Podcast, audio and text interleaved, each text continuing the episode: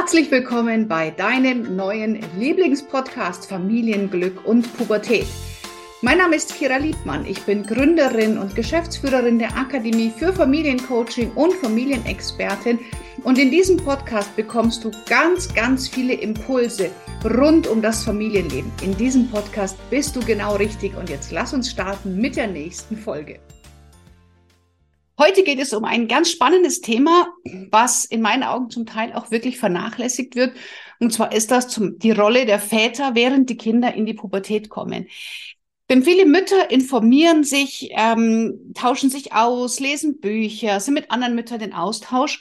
Und ich erlebe dann doch Väter eher dass sie sich auf die Mutter verlassen ähm, oder zumindest am Anfang, wenn die Kinder klein sind, sich noch stark involvieren und sich auch noch weiterbilden. Aber je älter die Kinder werden, umso mehr lässt es nach.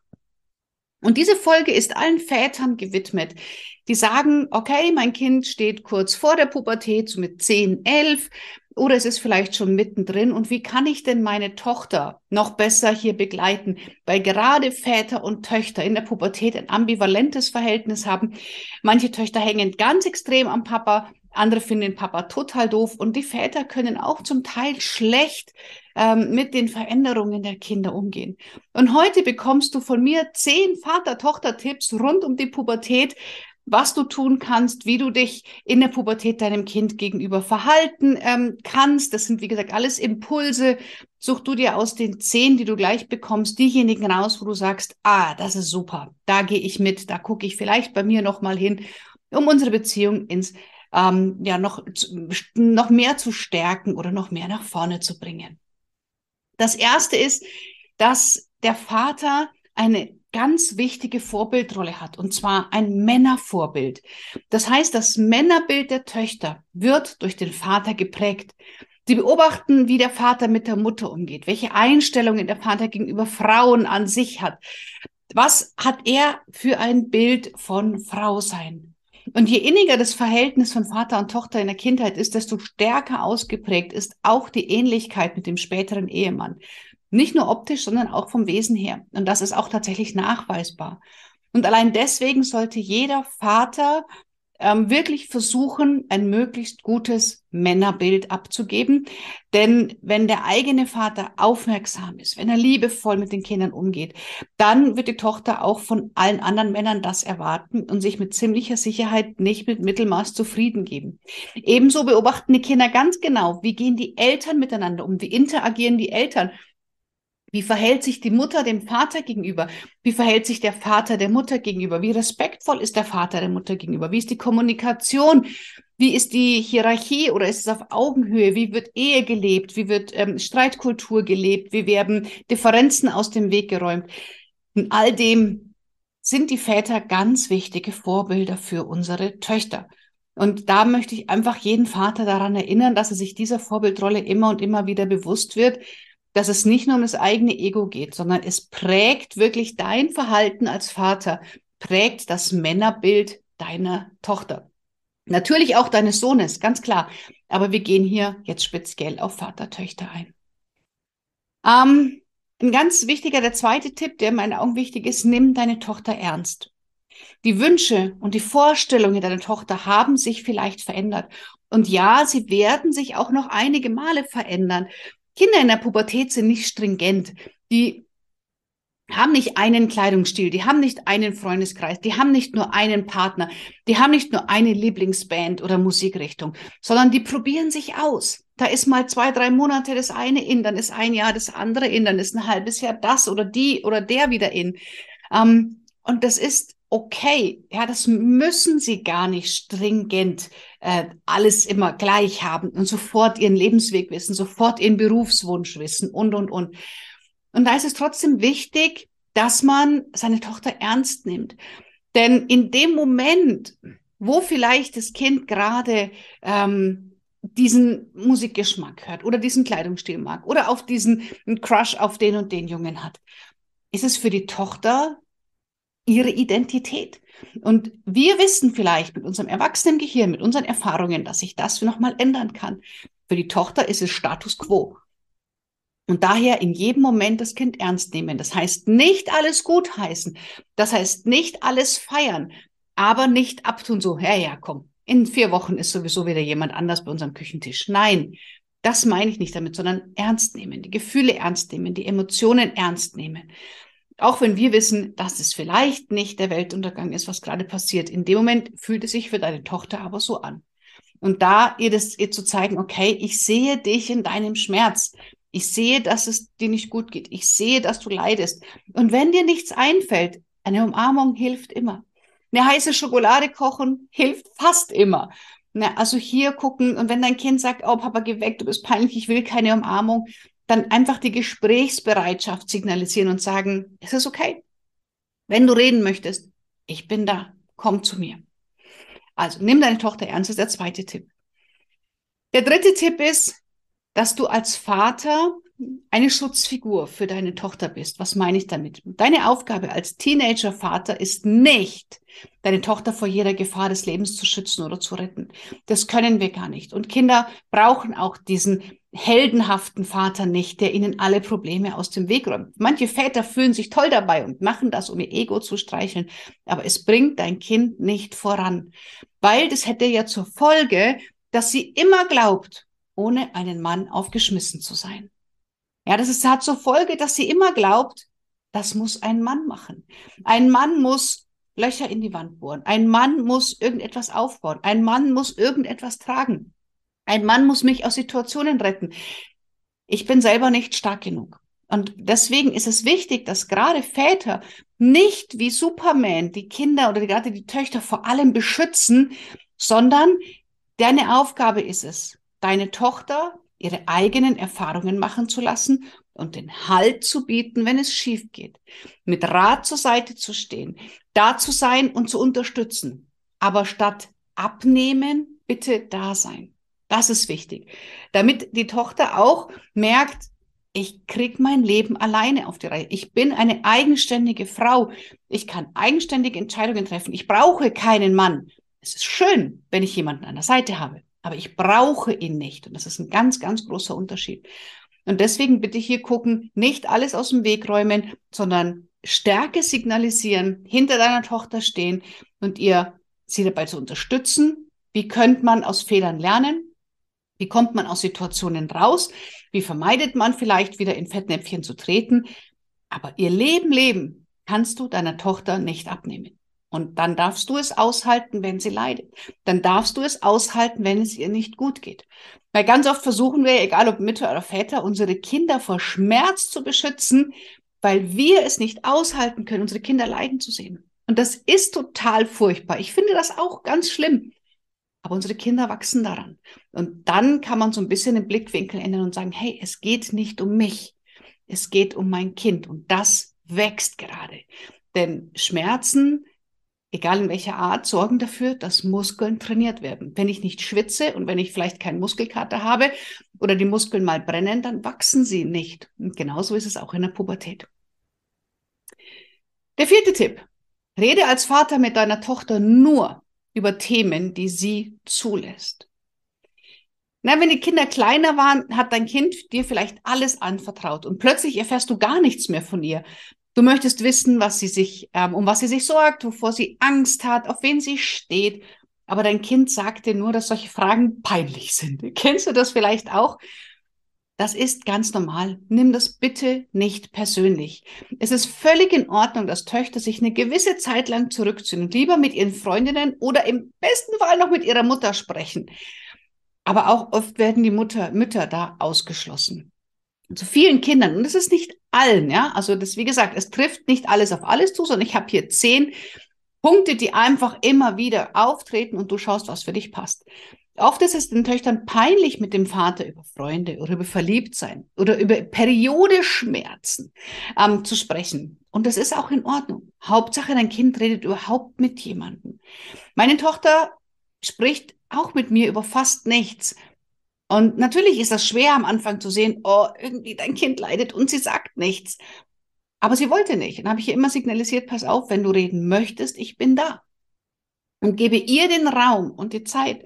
Und manchmal, wenn wir ausreiten sind, wenn wir im Auto sitzen, irgendwo hinfahren, auf einmal geht so, ich nenne es wieder so eine Muschel, auf einmal geht die Muschel auf und meine Tochter lässt mich ein Stück in ihr Herz hinein. Das kann ich aber nicht erzwingen. Na, das kann man nicht mit Druck. Das kann man nur mit Vertrauen, mit Sicherheit und mit Zeit. Tipp Nummer fünf, den ich für dich habe. Rede niemals vor deiner Tochter schlecht über sie oder ihre Freunde. Als Elternteil ist man nicht immer damit einverstanden, was das Kind macht. Und natürlich tauschen wir uns auch mit anderen darüber aus. Aber bitte, du solltest es tunlichst vermeiden, anderen in Gegenwart deiner Tochter zu erzählen, wie albern ihre Freundin ist, wie schlecht deine Tochter in der Schule ist, was sie schon wieder für einen furchtbaren Freund nach Hause bringt, ähm, wie schlecht sie vielleicht schon wieder im Sport gewesen ist. Das macht eure Beziehung kaputt. Das würdigt deine Tochter herab und zerstört jedes Vertrauen, was sie dir gegenüber hat. Denn sie wird einen Teufel tun, dich dann nochmal Teil ihres Lebens sein zu lassen. Also du musst ihre Taten oder ihre Freunde nicht loben, wenn das nicht so ist oder wenn du das nicht so siehst und du darfst auch deine Meinung äußern. Aber vermeide um jeden Preis, deine Tochter zum Mittelpunkt von Gespött und Lästereien zu machen. Vermeide um jeden Preis, eine Runde zu amüsieren oder zu unterhalten auf Kosten deiner Tochter. Also reg dich nicht im Beisein deiner Tochter am Essenstisch mit Freunden, Familie, Verwandten darüber auf, was dein Kind schon wieder Furchtbares gemacht hat. Na, oder auch verspotte sie nicht. Ich habe im Bekanntenkreis einen Vater, der seine Töchter öffentlich vor anderen verspottet. Das ist ganz schlimm. Diese Beziehung ist so vergiftet. Ja, das sind alles so äh, Spritzen, die in einen Giftschrank landen. Und das ist nicht gut. Und deswegen bitte hier immer den Respekt behalten und respektvoll zu sprechen. Sprich so über dein Kind, wie du willst, dass dein Kind über dich spricht. Und wenn du nicht möchtest, dass deine Tochter bei ihren Freunden sich auslässt, was sie für einen entsetzlichen Vater hat, der doch überhaupt nichts auf die Kette kriegt, dann solltest du das auch nicht tun. Es fängt immer alles bei uns an. Sechstens, Achtung, Periode. Irgendwann beginnt bei allen Mädels die Periode. Und als Frau hat man gelernt, umzugehen und die in sein Leben zu integrieren. Für Teenager ist das oft noch neu und macht ihnen sogar vielleicht Angst. Und ob echt oder eingebildet, wenn deine Tochter leidet, wenn sie Periodeschmerzen hat, dann ist das echt. Weil Teenager müssen mit der Umstellung erstmal zurechtkommen. Und wenn es um die Periode geht, dann wäre ich hier als Mann sehr, sehr vorsichtig. Also ich würde das Thema, wenn du jetzt alleinerziehend bist als Papa zum Beispiel und du hast keine Tanten oder ähm, keine anderen Familienmitglieder, die dir dieses Gespräch irgendwie abnehmen können, dann mach das bitte ganz, ganz vorsichtig. Ich habe bei meiner Tochter das so gemacht, weil ich weiß, wie gesagt, ich habe dieses Muschelbild und die Muschel meiner Tochter ist manchmal sehr zu. Und ich habe per, per Zufall gesehen, dass sie ihre Periode hat, als ich ihre Wäsche gewaschen habe und habe dann, weil ich weiß, dass es ihr sehr, sehr unangenehm ist, habe ihr ein Täschchen gepackt. Das heißt, ich bin ähm, zum Drogeriemarkt gegangen, habe dort alle möglichen Binden in allen möglichen Dicken gekauft, habe ihr Periodenunterwäsche gekauft, habe ihr ähm, eine kleine Wärmflasche gekauft und habe ihr auch in der Apotheke nochmal Buscopan gegen so Krämpfe gekauft habe ihr dann ein kleines Täschchen gepackt, was sie in ihren Schulranzen tun kann. Ich habe ihr eine neutrale Kiste gepackt, die sie einfach in ihr Zimmer stellen kann. In den Kleiderschrank hat sie es rein und habe ihr einen Zettel dazu geschrieben. Hier ist ein Notfallset, da ist alles drin, was du brauchst, wenn du reden möchtest. Ich bin da. Und meine Tochter war mir unfassbar dankbar, dass ich ihr dieses Gespräch erspart habe. Und das hat für unsere Beziehung sehr, sehr viel Gutes getan. Und das erste halbe Jahr war für sie unangenehm und trotzdem kam sie, wenn sie im Urlaub plötzlich ihre Periode gekriegt hat und wir haben ganz, ganz diskret Lösungen gefunden. Und mittlerweile ist es ganz entspannt. Ja, aber so die, die erste Zeit ist es wirklich eine Umstellung für die Mädels. Und nein, sie möchten nicht drüber reden und nein, schon gar nicht mit dem Papa. In der Regel, wie gesagt, nicht alle, es gibt Ausnahmen. Aber hier, ähm, ja, das je, un, ähm, je unaufgeregter du als Vater mit dem Thema Periode umgehst, umso unaufgeregter sind es die Kinder. Ähm, je entspannter du damit umgehst, je selbstverständlicher, je, je weniger du das thematisierst oder stigmatisierst, umso entspannter geht dein Kind damit um. Weil die Kinder reagieren ja auf uns. Und wenn es etwas ganz, ganz, ganz Besonderes ist und was ganz Wichtiges oder was ganz Schlimmes, dann übernehmen die Jugendlichen das ja auch erstmal. Das heißt, deine Haltung sollte sein, dass etwas ganz Normales ist, was jeder Frau einfach passiert. Und zwar inzwischen 14 und, weiß ich nicht, 55 einmal im Monat. Das ist nicht schlimm. Es ist nicht schambehaftet. Und du kannst dir vielleicht auch noch ein Buch hinlegen.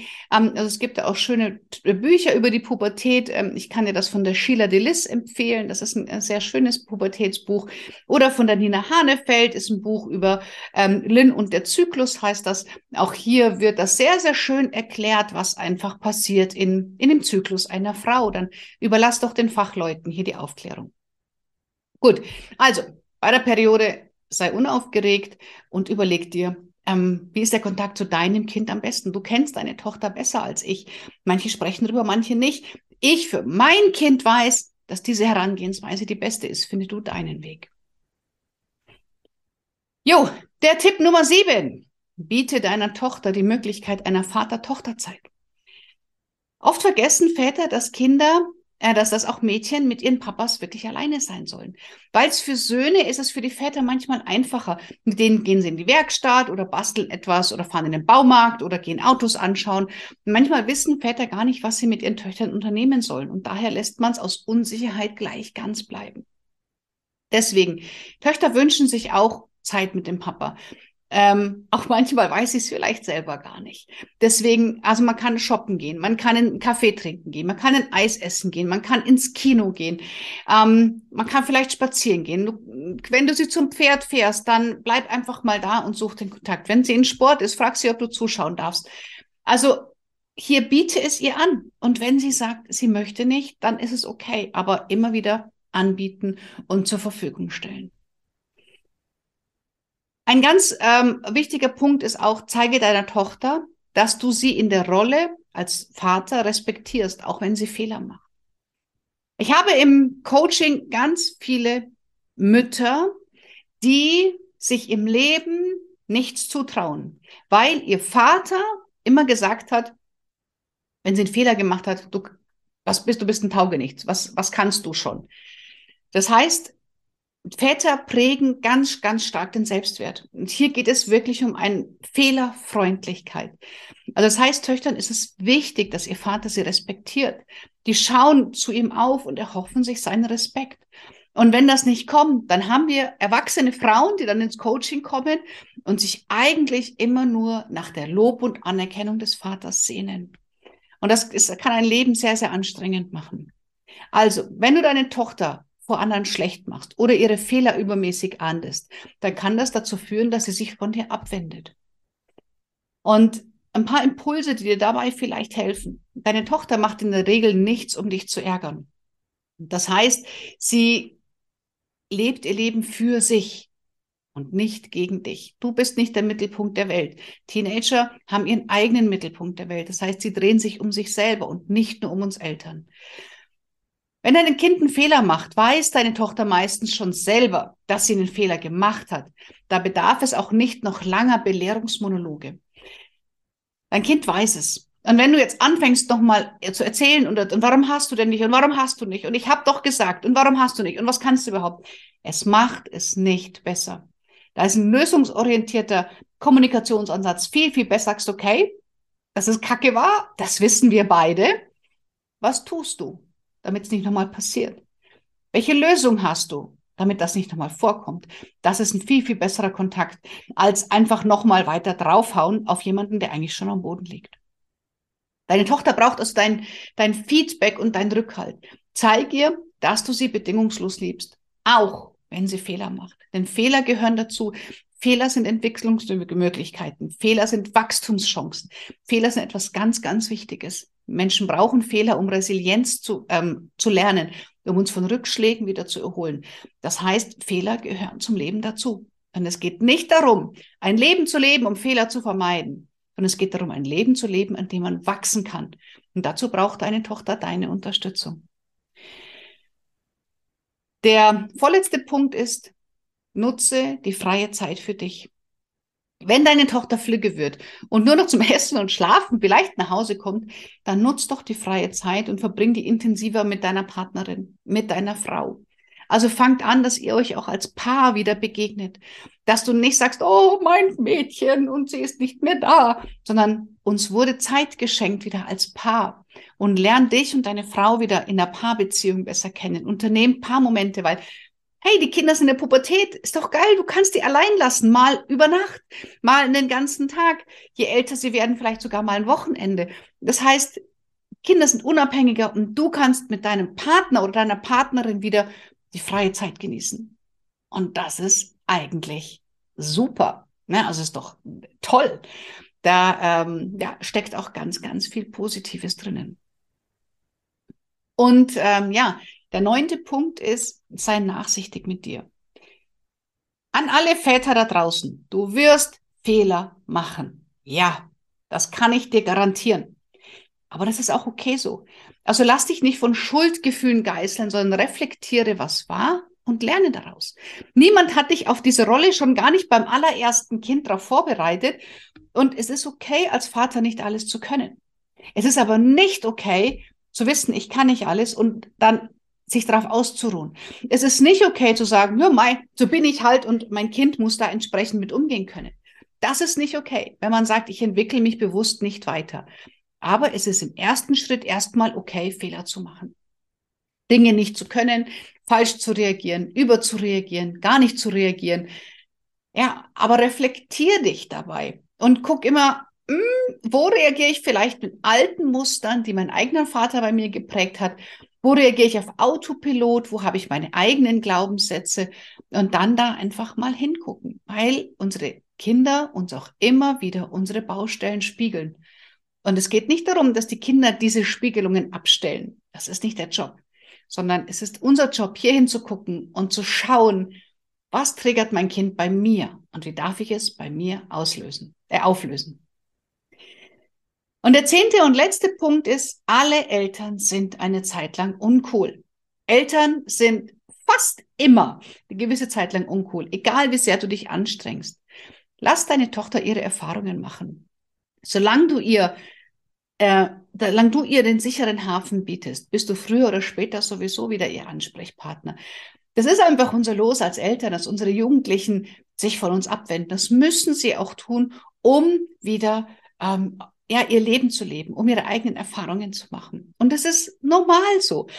Ich finde es eher bedenklich, wenn Kinder sich nicht lösen. Ich finde es bedenklich, wenn Kinder mit 16 noch keinen wirklichen Freundeskreis haben, nicht irgendwie rausgehen, die Eltern nicht irgendwie uncool finden, sondern immer noch an Mamas Schoßzipfel hängen. Ähm, das finde ich eher bedenklich. Ja, also deswegen, es ist okay. Ich hoffe, ich konnte dir mit den Tipps ähm, ein bisschen ja, deine Zeit mit deiner Tochter einfacher gestalten, dich hier ein bisschen ähm, begleiten und dich ein bisschen mitnehmen. Ich freue mich natürlich ganz stark auf dein Feedback. Also schreib mir gerne dazu, was es denn mit dir macht, was deine, ähm, ja, was deine Ansichten sind. Und wenn du mehr dazu wissen möchtest, ich habe ein Buch geschrieben, die besten Pubertät-Überlebenstipps für Eltern. Da findest du randvoll gepackt ähm, alle Informationen zum Thema, ähm, was passiert in der Pubertät im Gehirn unserer Kinder, ähm, welche Entwicklungsschritte machen sie in welchem Alter durch, ähm, welche Aufgaben haben die Kinder in der Pubertät und wie kann ich als Eltern da entsprechend eingreifen. Du hast von mir 20 ganz konkrete Tipps, was kannst du in Situation A machen, Situation B, in Situation C. Ähm, zusammengefasst. Du kannst, gibt Seiten zum Reflektieren, da kannst du selber was für dich aufschreiben. Deswegen, wenn du hier stärker in die Welt der Jugendlichen eintauchen möchtest, dann klicke auf den Link kiraliebmann.de slash Buch. Den findest du auch in der Beschreibung und kannst dann direkt mein Buch zu dir nach Hause bestellen. Aktuell ist es noch nicht auf Amazon gelistet, kommt jetzt dann. Ähm, also deswegen gerne einfach direkt über die Seite bestellen und dann ist es ein paar Tage später bei dir die besten Pubertät-Überlebenstipps für Eltern.